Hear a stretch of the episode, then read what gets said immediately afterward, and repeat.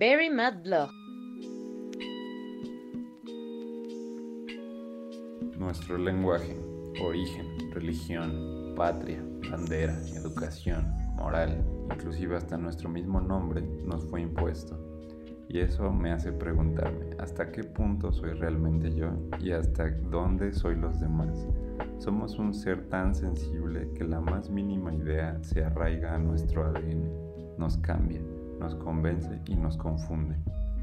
Pero finalmente eso es la cultura, es el residuo de todo lo que la gente creyó valioso preservar y enseñar para reconectar con lo que realmente es importante y lo volvió trascendental.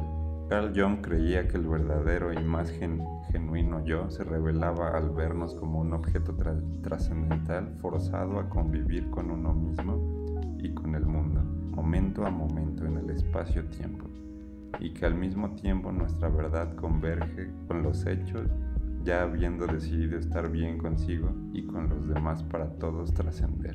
Bienvenidos a la segunda temporada de nuestro podcast. Mi nombre es Alan y me reencuentro con mis queridos amigos Meno, Dani, LP y Luis.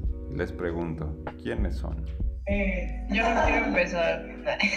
¿Nadie quiere empezar? Yo me veo como un conjunto de, de, de mensajes, de reacciones de células nerviosas. Somos esta masa de seres vivos que funcionan interconectados. Sí, sí, sí, solo me veo como un fenómeno emergente. Eventualmente cesará. ¿Pero crees que cesamos por el hecho de que se terminan las conexiones entre las células o porque trascendemos al espíritu o porque, porque no se nos acaba el tiempo?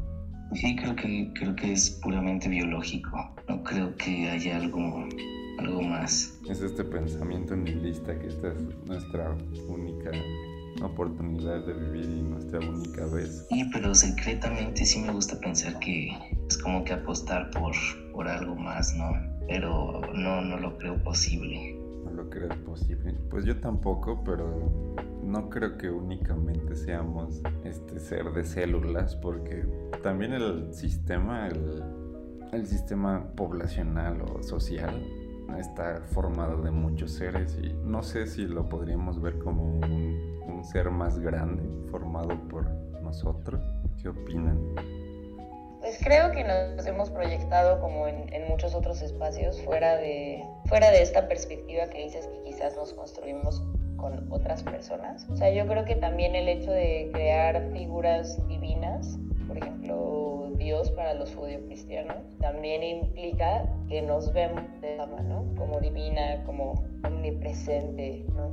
Para justificar eh, que alguien más fuera de ti te perdona, ¿no? pero es el inconsciente humano el que al final se proyecta en esta figura divina. Entonces, en realidad es como si tú te perdonaras a ti mismo, ¿no? Y no sé ustedes cómo lo ven, pero así como siempre se ha platicado de que los humanos se han considerado eh, pues el animal más capaz, ¿no? Del mundo, pues también nos creemos, o sea, hasta divinos, ¿no? ¿O, ustedes qué opinan? Sí, nos creemos merecedores del cielo. Ajá, justo. Y, pues pero también está cabrón porque opacamos nuestra imagen, ¿no? O sea, opacamos la idea del ser humano. Pues yo sí pienso que es una pregunta muy... No, no creo que tenga una respuesta objetiva en estos momentos. No creo que sea concerniente al raciocinio humano responder quién soy porque, bueno, la primera vez que tuve una epifanía con este rollo de, de la pregunta de quién soy es cuando me enteré que el ser humano en promedio tiene unas 39 millones de células que son propiamente humanas. En conjunto pues mantienen a, toda la maquinaria humana pues en armonía funcional. Pero 39 millones de células no son suficientes para cumplir con lo anterior dicho. Los seres humanos, aparte de esas 39 millones de células propiamente humanas, tenemos unas 30 billones de células provenientes de bacterias y demás organismos unicelulares. Se dice que si pudieras juntar a todos tus microbios, pesarían unos 2 kilos. Pero estos no son parásitos que viven de nosotros, también cumplen funciones tan importantes como la digestión de los vegetales, por ejemplo, eh, interfieren en nuestro organismo con una profundidad tal que se ha demostrado que el aumento de cierto tipo de bacterias se pueden asociar con ciertos gustos. Tomando en cuenta esto, pues sí se me hace un poco lejano que tengamos como las herramientas para responder esa pregunta. Eh, esta unión se llama simbiosis, según recuerdo. Sí. O sea, sí, quizás no haya, no haya necesidad de responderla per se, ¿no? Así de aquí está la respuesta del todo. Más bien, eh, yo creo que la pregunta es importante en torno a cómo te conoces a ti mismo. O sea, quién soy y fin. A partir de lo que tú proyectas y de lo que tú deseas y de lo que tú has eh, pues sí hecho introspección de ti mismo y, cómo te ves a ti mismo para que el mundo te vea. Creo que va, o sea, comprendo a lo que te refieres y sí estoy muy de acuerdo contigo, pero siento que justo el filosofar o el, introspectar eh, ciertas cosas hace que esta pregunta quede clara y pues se resuelva para ciertas personas, ¿no? O igual y para ciertas personas en ciertos tiempos. O sea, ahora... Claro, depende, depende de la profundidad que le quieras dar a la pregunta, ¿no? Claro, claro. Y, y también creo que justo eso, o sea, la profundidad también que le das a la respuesta, ¿no? O sea, esta evolución de quién eres cuando tenías 5 años a, a, quién eres cuando tuviste 12 y ahorita que tienes 25, está cabrón, ¿no? O sea, cómo la persona de 5 años era no sé, muy inocente, ¿no? Lo estoy diciendo desde, desde mi caso, algunas características. Muy inocente, muy risueña y muy, eh, no sé, amiga, ¿no? O sea, como que buscaba hacer muchos amigos. Luego en la adolescencia fui un poco más introvertida eh, y un poquito más alejada como del desmadre hasta que ya entré como a la etapa adulta en donde ya me volví más extrovertida, hice otras cosas, pero en todos esos momentos fui una persona completamente diferente. Y creo que sí tiene que ver con las personas que me rodeaban, pero la Daniela de ahora sí se construye de otros pensamientos, ¿no? Entonces, el, el introspectar sobre ellos creo que es lo que me hace ahora esta, esta morra. Eso es, eso es por lo que nos convence y nos confunde, porque somos esta educación que hemos tenido por años y hemos creído que éramos y de repente aprendemos a razonar por nuestros medios y te das cuenta que muchas cosas que te enseñaron probablemente no solo las aceptaste por, porque te las impusieron. Y entonces este, tienes esta capacidad de cambiar y, y realmente cómo puedes saber si te están implantando las ideas desde pequeño o realmente estás cambiando hacia donde tú quieres ir? Yo la neta creo que la única forma de descubrir eso es yendo a terapia. Eh, o sea, comprendo, comprendo que hay un montón de otros espacios a que a la gente le han funcionado, ¿no? Y está muy bien, no juzgo y pues como dijimos en algún momento sobre la pseudociencia, pues si cada quien nos funciona una cosa diferente está chido. Pero para saber esta pregunta específicamente, quién eres y a dónde vas y así, a mi parecer la única forma de encontrarla con ayuda, entre comillas, es yendo a terapia. ¿no? Y si lo haces sin ayuda, eh, debe de ser un proceso, es un proceso, ¿no? O sea, la verdad es que nunca me he enfrentado como a, a, a una cuestión de, a ver Daniela, enciérrate tres horas, tres días sin hablar con nadie y reflexiona. No, más bien que es por momentos, supongo que a ustedes les ha pasado, pero si uno espera como encontrar la respuesta eh, rápida, entre comillas, que en realidad dura años, eh, y, todo eso, pues sí necesitas ir a terapia, porque ahí justo te dicen los procesos y los momentos de tu vida en donde pudiste encontrar eh, eso que te define ahora, ¿no? No, no sé, LP, que tenga que decir al respecto de la terapia. Yo quería decir algo, eh, bueno, más bien les quería hacer una pregunta. ¿Creían que pues ese mismo sentido o búsqueda de sentido se da a través de otro tipo de instituciones como la iglesia o, o no sé, la patria? Cosas, un, un sentido mayor al individuo definan realmente, nos definan como personas. Era lo que decían, nos lo impusieron. No, tú no escogiste ser mexicano o tu nombre incluso. Este, eres Daniel porque toda la vida te han dicho así y eres LP porque te empezaron a decir así. Pero creen que sería diferente que tú, tú dijeras como, oigan, díganme LP. Ay, ¿qué te pasa, Daniel? No, no, dígame LP. O sea, es diferente hacer eso. Eso te define más que el hecho de que alguien te haya puesto, tú eres LP. Es la confusión. Bueno, usted, ¿ustedes qué piensan? Yo creo que es exactamente lo mismo. O sea, el nombrarlo, el nombrar lo que sea, igual y suena una mamada, igual y suena muy de braille, pero sí creo que va por ahí la, la, la respuesta, ¿no? O sea, que igual lo que es nombrado, pues es impuesto. Entonces, no importa qué tan sea tu idea, seguro esa idea fue contribuida o, o fue, eh, o sí, o nació en ti justo por otros factores, ¿no? Entonces al final, pues, muy, o sea, por muy tuya, por muy tuyo que sea el apodo, pues sigue siendo lo mismo. Entonces al final, pues, ¿quién chingados eres? o sea, creo, y, creo, y creo que también tiene que ver desde el hecho de que nos enseñan a ser personas. O sea, un, un individuo, eh, sí, un humano, cuando nace, no es una persona. La persona se hace y se hace a partir de que, convive con otras personas. Entonces, en este encuentro persona a persona, ¿no? que ya son dos eh, humanos construidos, eh, se supone que se hace eso. O sea, como yo te voy a transmitir a ti lo que se supone que yo y todos los demás conocemos. Entonces, no importa qué aprendas, todo va a estar impuesto por alguien más. ¿Me explico? Claro, pero a la vez llega esta contracorriente que dice que de tu mamá te puso Alan, ¿no? Entonces tú, tú quieres ese nombre porque alguien, un ser querido te, te lo puso y, y, pues te dio la vida y te dio tu nombre. Entonces, ¿qué tan malo es estar formados o impuestos, formados por imposiciones? Creo que es práctico, ¿no? Agiliza la vida social Sí, incluso la ciencia es práctica. La ciencia no, nunca ha dicho ser la verdad, es práctica porque tenemos un tipo de utilidad en ella y como nos da esta utilidad, entonces nos hace creer que es la verdad. Creo que pasa un, algo parecido con... En comunicación hay una cuestión del significante y el significado, que se supone que uno es el objeto que uno tiene en la cabeza y la otra es lo que representa. ¿Me explico? O sea, por ejemplo, cuando dices árbol, te imaginas un, o sea, una cosa enorme con, con, con, hojas, ¿no? Este, una corteza y así, o sea, nosotros, ¿no?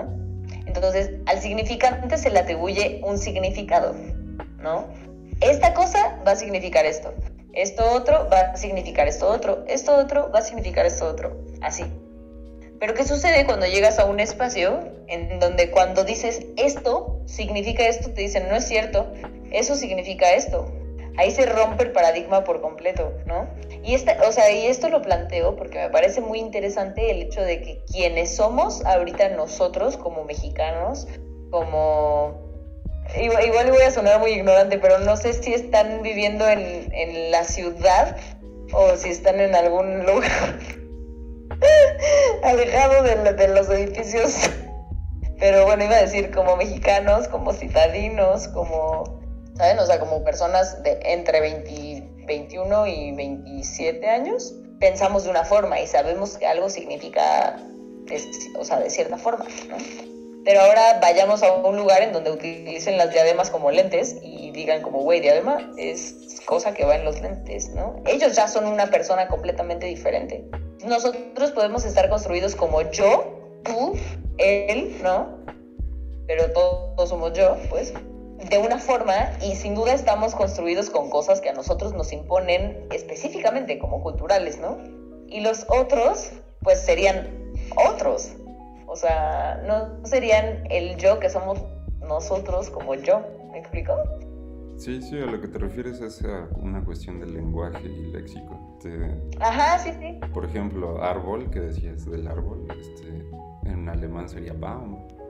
Y pues aquí si te dicen Baum, obvio no vas a pensar en un árbol. No, pero hay una cuestión diferente, que esos bueyes sí se imaginan lo mismo que nosotros.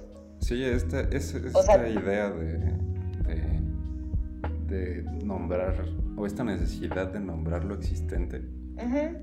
Y pues no podemos inventar demasiadas cosas que no existen. Incluso en el alemán los por ejemplo, Internet, se dice Internet. Sí, pero, no, o sea, no me refiero a eso específico, me refiero a conceptos que sean exactamente el mismo significante, o sea, exactamente la misma imagen que tú estás imaginando, pero con otro significado. A eso me refiero. Ah. Justo como esto que les digo, como de, güey, los lentes, o sea, la cosa de armazón negro con madre de vidrio va en los ojos. O sea, enfrente de los ojos para que puedas ver mejor. Ah, no, no, no, esa madre nosotros nos la ponemos como pulsera, güey. ¿Me explico? Y sí pasa, o sea, sí, sí pasa en realidad. Y eso es lo, lo, lo tan cabrón, que ahí se rompe el paradigma de la construcción del yo, a mi parecer, de manera cultural, social, política, tal, tal, tal. En este caso, nosotros como occidentales, ¿no? Probablemente en Occidente existe un lugar en donde sucede de esa forma. Utilizan de otra forma algo que nosotros nombramos, utilizamos para otro algo. Claro, y esta, esta cultura se, se construyó de usos y costumbres. Sí, sí, sí. Y eso pues, pues construye el que soy en donde estoy parado, ¿no? O sea, en Asia, en África, en América. También tiene que ver con la inteligencia grupal, ¿no? Imagínense si fuéramos como chimpancés, lo que aprenden pues igual y lo transmiten a... Pero pues son cosas muy, muy, muy básicas, ¿no? Como una manera más fácil de conseguir comida. Entonces pues si no transmitiéramos todos estos conocimientos, normas, leyes, pues sería como volver a empezar de nuevo y pues, no avanzaríamos, no, estaríamos en donde estamos. Claro. Justo me gusta mucho la posición que adquiere este del el israelita, ¿cómo se llama? Yuval, ¿no? Yuval. Eh, dice que el lenguaje humano está construido a base de ficciones y en base a esto, este, ¿qué era lo último que estabas diciendo, Lepe? La inteligencia grupal. Ah, sí, sí, sí, a lo que iba es que eh, en base al lenguaje, por eso la, la, primera revolución cognitiva se da a partir de la escritura, cuando el ser humano empieza a poder plasmar información eh, de forma material para que pueda ser consultada eh, en tiempo indefinido. O sea, internet. Y ahora, no, pues también desde, desde, los, desde las pinturas rupestres, desde ahí. Pero es que eso, eso fue como el, el comienzo, ¿no? De, o sea, lo chingón fue cuando inventamos la escritura, o sea, pudimos eh, poner, eh, ponerles signos a la forma en la que nos comunicábamos. Eso está muy no, no de manera sentimental como lo harías en una obra de arte. Símbolos. Sino de manera objetiva, así como estamos hablando tú y yo. Pero... Y está chido porque también se puede traspolar a la música. Sí, esta Pero, pues, de las ondas sonoras que emite nuestra garganta lenguaje. La variación de sonidos, los tonos que utilizas para decir ciertas cosas. Yo, fíjate que en esto que estás diciendo del sentimiento, lo romántico que se le puede agregar a una obra de arte, yo creo que las pinturas rupestres, fuera de pensar en algo artístico, al chile, al chile, al chile, era algo práctico, ¿sabes? Como de... esto es lo que sucedió. Ajá, o sea, esto es lo que pasó y, y lo rodeamos y valió verga. O hay un mamut y existen peces. ¿Sabes? O sea, aquí lo tengo registrado, ¿no? Registrado, registrado, registrado. O sea, yo, yo creo más bien, y en eso soy ignorante, y si ustedes lo saben, adelante, por favor. Eh, yo más bien creo que el, arte se empezó a contemplar justo desde lo estético y desde lo, ocioso y desde lo romántico en el momento en el que pues, ya se hacía, no para transmitir una idea per se de, de entendimiento, sino una idea justo que, llenara el espacio anímico, ¿no? De las personas. Entonces, en primera instancia, pues igual y no, no iba en ese sentido, ¿no? Igual y ya me desvió un poco, perdón. No, no, no, sí, te, está muy chido porque pues, incluso los, los elefantes eh, adquieren, o sea, le, transmite conocimientos a su descendencia, las madres elefantes, y hace marcas en ciertos árboles para que ella recuerde y su descendencia también recuerde donde haya yacimientos de agua o fuentes de comida. Entonces, pues sí, no creo que eso, eso se parece mucho más a las pinturas rupestres, y pues sí, no creo que sea arte, es más algo muy práctico, ¿no? Algo que como pues una una invención evolutiva. Sí, pero está, está muy cabrón lo que dices de, de, los símbolos y los signos. Está muy cabrón. Bueno, son símbolos en realidad, sí. Y, y, está muy cabrón también, amigos, ahora que lo estamos comentando, la variación de símbolos, ¿no? Y de fonemas. Está, O sea, a mí me parece Creo que, impresionante creo esta que lo más cabrón Ah. sería que no hubiera variaci- variación, porque somos tanta gente que, que es increíble que no hubiera variación. Se me hace impensable.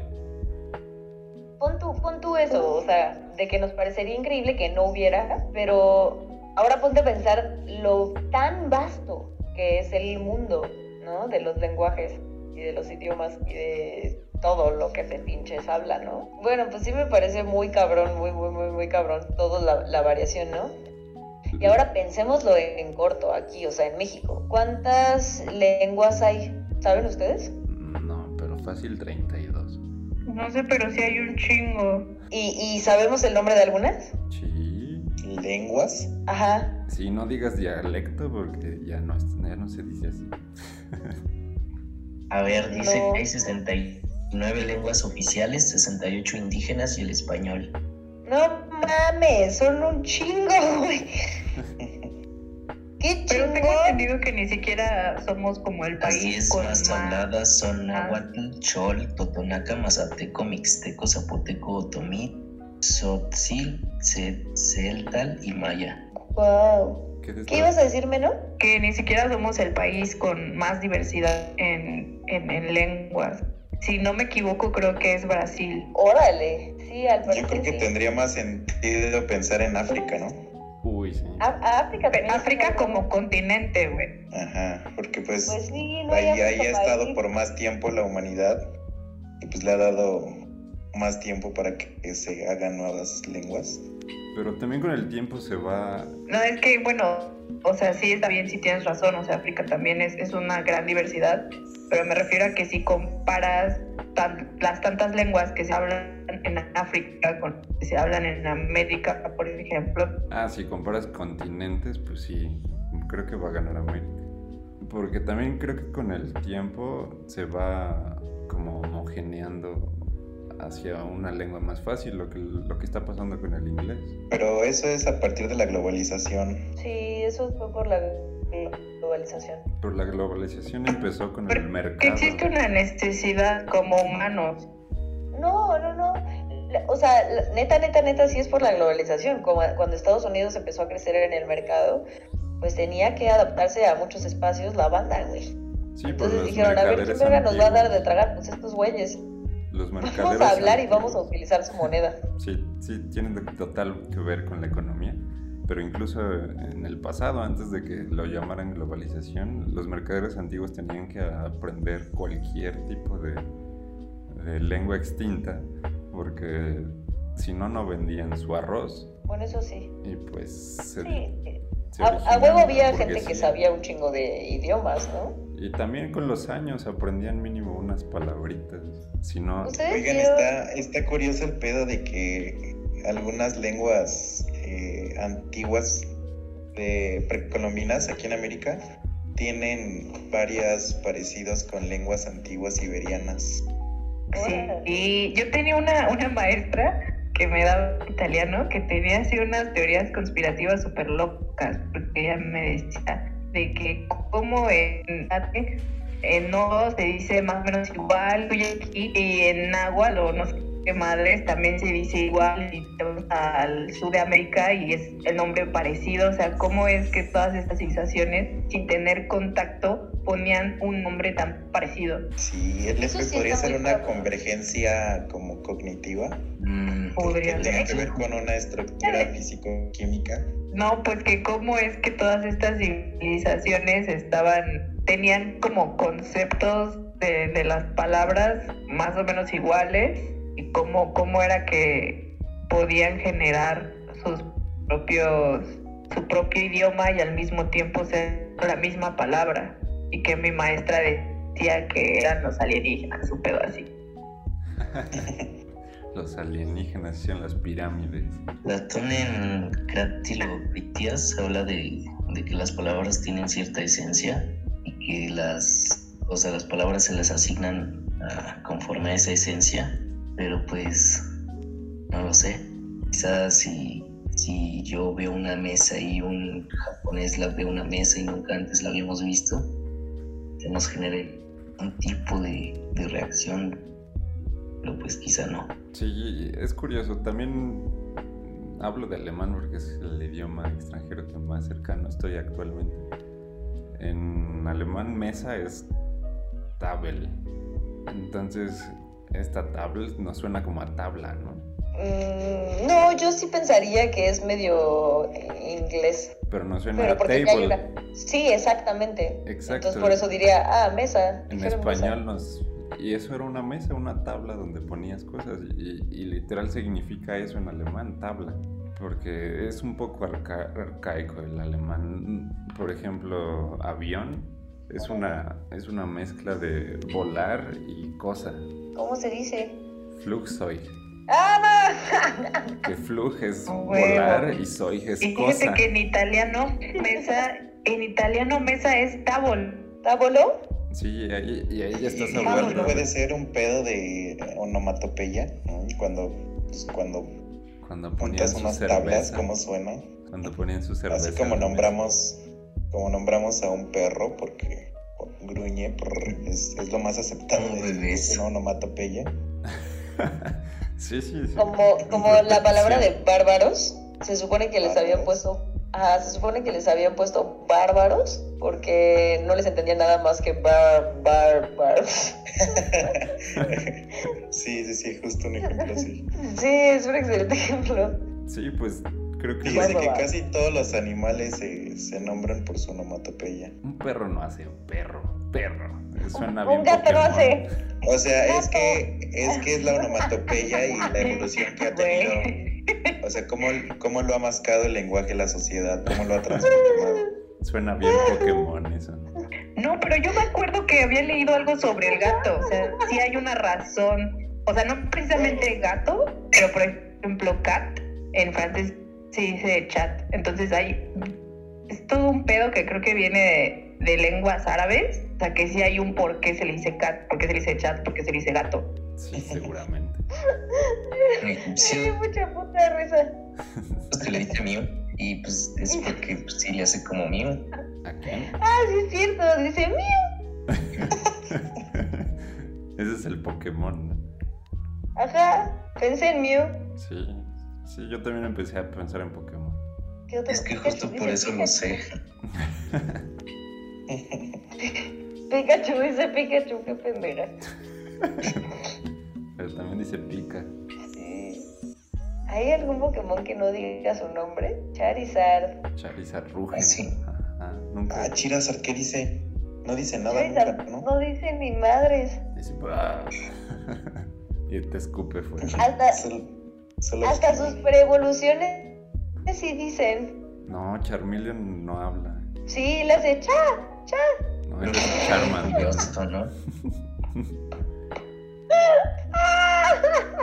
Tenemos un, un mal del payaso. Sí, amigo. Me dio mucha puta risa el cha, cha, güey. Cha, cha. Perdón. Perdón. ah, bueno, ya estamos en Pokémon. Este, regresamos un poco al Sí, tema. entonces regresemos. Eso, eso también, ¿eh? O sea, ahora que estamos en Pokémon, creo que también las caricaturas nos definen durísimo. Y apenas con esto que sucedió de lo del Spotify, ¿lo toparon? ¿Qué sucedió? Pues esto, de cuáles fueron tu, tu lista de reproducción del 2020. Ah, sí, tu Como que- estadística. Ajá, como que se dejó ver bien cabrón cómo la banda está influenciada por otras personas, ¿no? Sí, Bueno, supongo creo que lo dijo Luis hace ratito y no le hicimos caso. De que él se podía ver con la música. Sí, está muy cabrón. De hecho, imagínense, yo acabo de ver en mi. ¿Cómo se llama? Esta madre del 2020. Y la, la lista que me salió estaba muy, muy influenciada por mi novio. Entonces era un pedo porque. O sea, como que salía Ariana Grande, Dana Paola y J Balvin. Y después salía eh, KCO, J. Cole y así, ¿sabes? Otro rapero.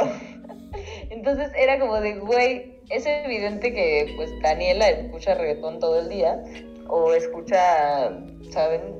Rap. A Ariana Grande todo el día. Ajá. Pero también escucha rap porque alguien le presentó el rap, ¿sabes? Entonces al, al final pues sé de muchas cosas, ¿no? Y todo el mundo sabe de muchas cosas, pero la música, o sea, como que neta puede decir mucho más de ti de lo que crees. Bueno, y, y quién sabe si de ti o de con quién te juntas, güey. ¿No? Más bien. Mm, No creo que tanto sea eso, sería como nada más, porque son simples gustos. No creo que, que te tengas que encasillar en, en un tipo de, de humano para, para escuchar rap. No, no, o sea, tienes razón. A lo que me refiero es a cuando ya se vuelve como una selección específica, ¿sabes? O sea, a mí, por ejemplo, me gusta mucho la música en general y no hay algo, un género en específico que me guste. Pero sí conozco a mucha gente que les gusta un género específico de música o unas variaciones así súper cercanas a ese género. Y sí son un tipo de persona, perdón, pero sí son. Y, y de claro ejemplo tenemos a los metaleros, por ejemplo. ¿no? Hay muchos metaleros, hay muchos metaleros que no parecen el estereotipo metalero, pero hay variaciones de metalero, si bien sabes de metal, ¿no? Entonces puedes decir, bueno, si a ti te gusta el death metal, es muy probable que sí te vistas de esta forma o hables de esta forma. ¿Por qué? Porque es muy probable que la gente que conozcas sea así. Entonces, no es como por estereotiparte a ti, sino que todo el mundo está construido de cierta forma, ¿no? Entonces, estos estereotipos, pues sí, de cierta forma llegan a hacerse reales porque la gente los vuelve reales.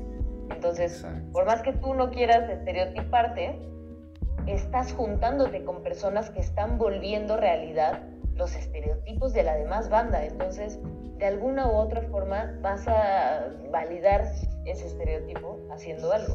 Claro, pero Entonces, me finalmente estereotipo esa es otra palabra y, pues este estereotipo se usa como una variable y varía el estereotipo.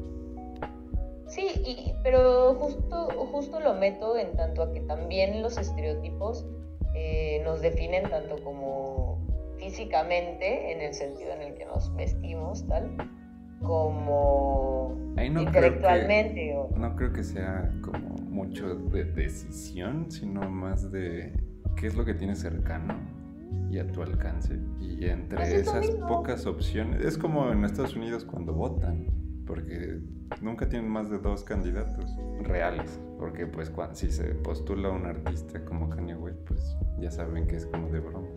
¿Y qué pasa si gana? No mames, pero si votaron por él. Ay, pero votó un 1% menos. No mames, pero sí fueron un chingo. Como aquí el Bronco. Uno podría decir que fue broma, pero no mames. Y sí había gente que votó por él. Si había gente que Pero quería cortar el, el- manos. pero el Bronco ganó. Sí, güey, pinche bien. Pero no como presidente. Así que se postuló, ¿verdad? Ni me acuerdo. Ah, se postuló. Yo tampoco me acordaba, güey. Güey, que hasta dijo, me corto las manos. ¿Qué, qué hijo de las... No, man. No, dijo que iba a cortar manos, no que se iba a cortar las manos. Ah, sí. Al sí. que robara. Dijo que iba a cortar manos. Pues es que tenía que, que- que dar ideas como creativas, ¿no? Porque uno ya había que quería juzgar a los expresidentes. Entonces este güey dijo, ¿qué hago? Voy a proponer cortar manos Para que nadie votara por él. Para que todos votaran por él. para que votaran. Qué cagado ese güey. Oigan, pero yo quería decir algo más como sobre la pregunta que hizo Alan de ¿qué somos? Ajá, pero es que yo quería decir que, que, que para responder la pregunta pues se tienen que tomar múltiples perspectivas, ¿no? O sea, justo lo que decían, lo cultural, o sea, de todo donde vivimos, o sea, vivimos en México. Es todo lo que no- no- nos han puesto pequeños, lo que decía este Ali, de que por qué a LP le dicen LP, por qué LP, y ya se le quedó, ¿no? Es todo un concepto cultural, social, de clases cuatro y género.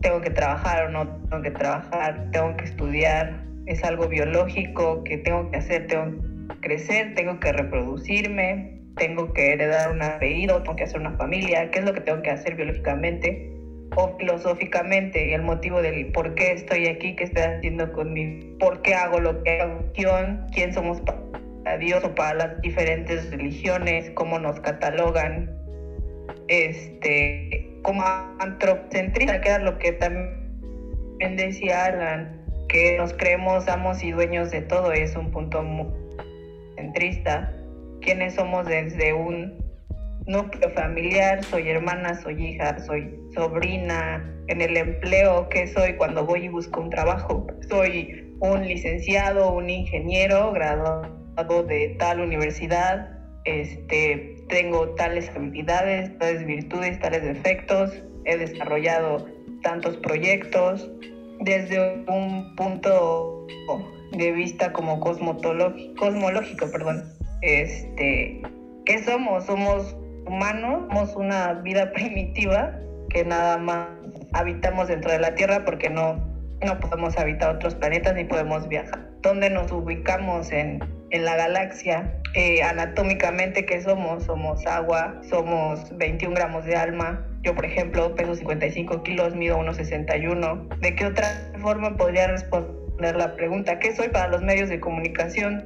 Soy un número, eh, me permiten dar información, qué soy a través del consumismo. Soy la ropa que visto, soy el celular que tengo, soy los servicios que, que compro, que consumo. Es como una pregunta demasiado extensa. Pues no es muy extensa la pregunta, lo extenso es la Ay, por cierto. ah, ya, ya este, investigué lo del gato. Viene del latín que la palabra es cactus, que significa que, ¿qué es? astuto, hábil o ingenioso por cazan ratones. Entonces, de catus o cautus, que se le dice, y de ahí es todo. Sí, lo que iba a comentar sobre los idiomas era que está curioso que siendo el español, el alemán, el inglés y el francés y el italiano de diferentes orígenes, coincidan en palabras. Y, yo se lo atribuiría al comercio, que de repente alguien inventa un mueble y le dicen, ah, pues esto se llama table. Ah, pues el otro lo pronuncia como puede, dice table. Y entonces nosotros dijimos tabla. Entonces creo que el comercio influye bastante en, o la economía misma influye bastante en quiénes somos. Pero también quiere decir que, concuerdo mucho con Neno, porque creo que nos estamos definiendo a cada segundo con todo lo que hacemos y con quienes nos juntamos y nos definimos a través de los ojos de los demás. Entonces creo que, que sí, que fue un comentario muy acertado. ¿Ustedes creen que deberíamos dejar de definirnos y disfrutar el proceso de o necesitamos definirnos para vivirlo? Pues vas a decir que estoy loca, pero yo le llamaría más el proceso de muerte. Bueno, eso es de todos, es hacia donde va la vida en general. Eh, el mismo nihilismo te lo dice. Vas a morir, disfruta la vida. Pero es que tenemos que definirnos a cada instante, porque parte de, de vivir el presente y de estar en el presente es saber quién eres, qué quieres, qué haces y por qué quieres hacer lo que quieres hacer. O sea, no puedes como ser tan me da igual. Híjole, la, neta es que yo no nunca he podido definir quién soy. Y no es que me da igual, sino es que o sea, sí tengo aproximaciones, pero no tengo una idea clara de quién soy, tanto filosófica como objetivamente.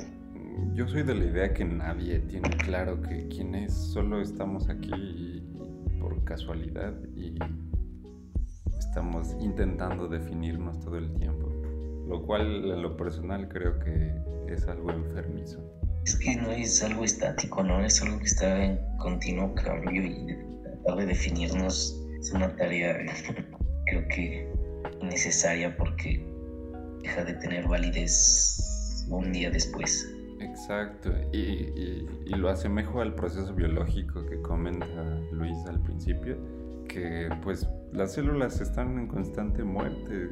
Cada seis meses renovamos el 99% de las células, y no es que el 100%. Y pues de, inclusive de ahí, de, que ya no somos cada seis meses el anterior, biológicamente. Claro, y aparte una de las cosas a las que iba es que ¿estás seguro de que cuando se te antoja una ensalada, eres tú tomando esa decisión? O son las bacterias de tu estómago segregando algún tipo de hormonas como para que se te antoje. Claro, la solitaria también le da hambre. ¿qué, qué, tan, ¿Qué tan tú eres tú cuando te ves en el espejo y ves que eres un conjunto de seres vivos que, que ni siquiera eres un solo ente, eres un conjunto de entes que trabajan conjuntamente? Y si eso, somos en, en, la Pero, sociedad. Mira, sí creo que tengas completa razón. O sea, te, tienes mi, o sea, te apoyo por completo, pero también es súper triste pensar que no tienes tanto control de ti o que no, no puedes decidir por ti. Claro, pero pues tampoco es como que puedas negarlo. No, no, pues no, no lo estoy negando, nomás digo que buscamos como la manera de no dejarnos llevar por eso, porque entonces es sad. y normalmente gusta estar normalmente. ¿Y crees que le atribuirías vale. ese pensamiento que tienes, bueno, a, a, a, que te dijeron que tenías trastorno obsesivo compulsivo? ¿No te gusta la idea de no controlar las cosas? ¿Me estás preguntando a mí? Sí. Ah, sí, claro. Ah, sí, sin pedos. Sin pedos. Yo, es que yo no te tengo gusta. una necesidad por tener control sobre mi todo. Entonces, o sea, o sea, le digo a, a Luis, sí, por supuesto, sí tienes toda la razón, pero pensar en eso me hundiría, cabroncísimo. Y no me quiero hundir, güey, porque tampoco el chiste es de aquí que me ponga toda depresiva y me corte las venas al morir. ¿Y eso también te pasa con tus parejas, Meno? No, es más conmigo. Oh, ok. Es un trastorno personal obsesivo compulsivo. Es el, es el problema del nihilismo. Yo no lo asociaría a ningún trastorno. Es el riesgo de, de ver las cosas objetivamente. No, eso que, no es pues, nihilista. Empiezan, empiezan a carecer de sentido. Sí, es, es, eso sí es, eh, o sea, sí es estarlas viendo de manera objetiva, ¿no, Alan? Digo, ¿no, Lu? Sí, claro. Bien cabrón. Y es que pues también no, no es como que alguien pueda decir lo contrario. Entonces, pues sí, a lo mejor tratar de evitar esos pensamientos. En lo personal a mí me asombra saber todo eso, ¿no?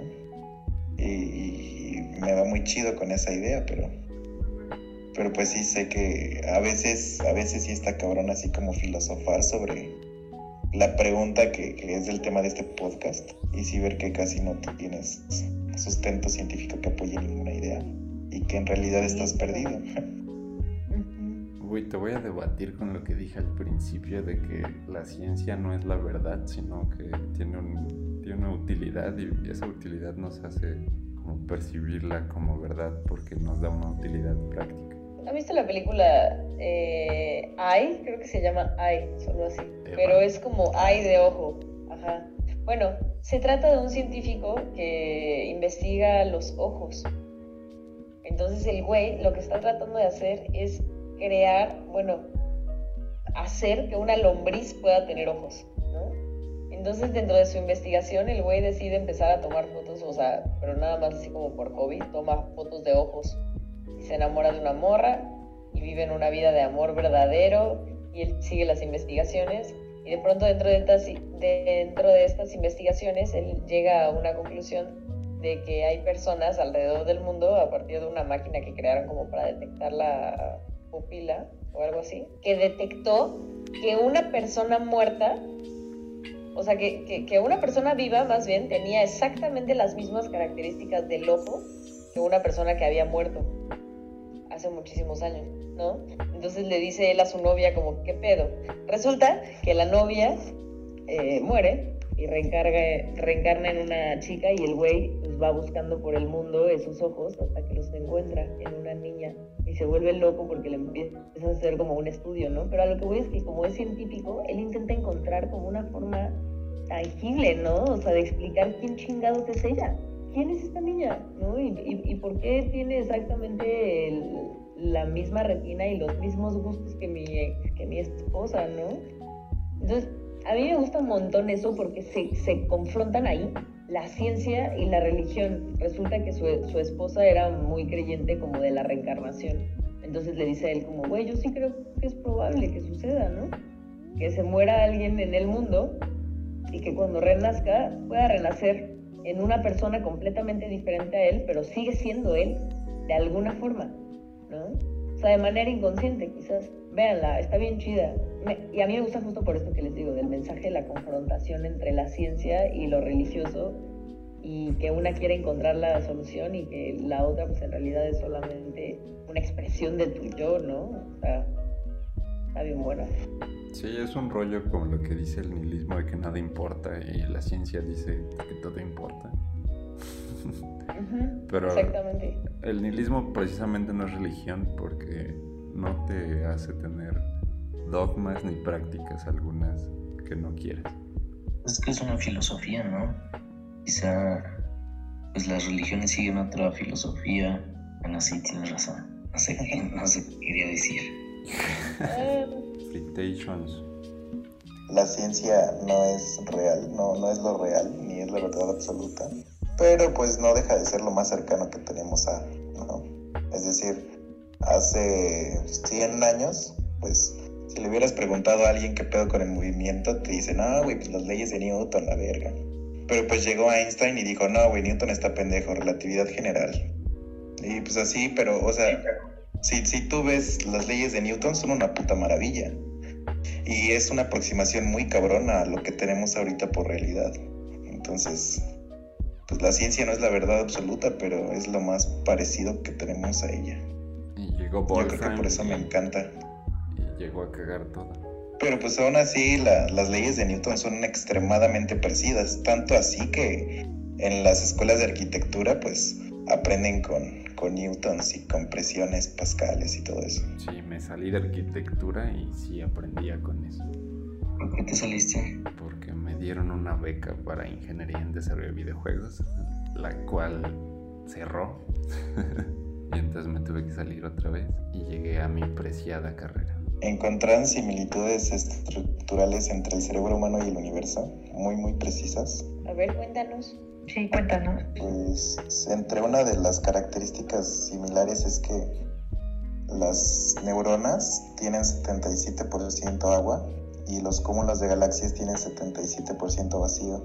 Y cuando ves la imagen de un cúmulo de galaxias en el microondas y ves eh, una neurona, la representación de una, neurona, de una neurona en un microscopio de barrido, pues se ven iguales.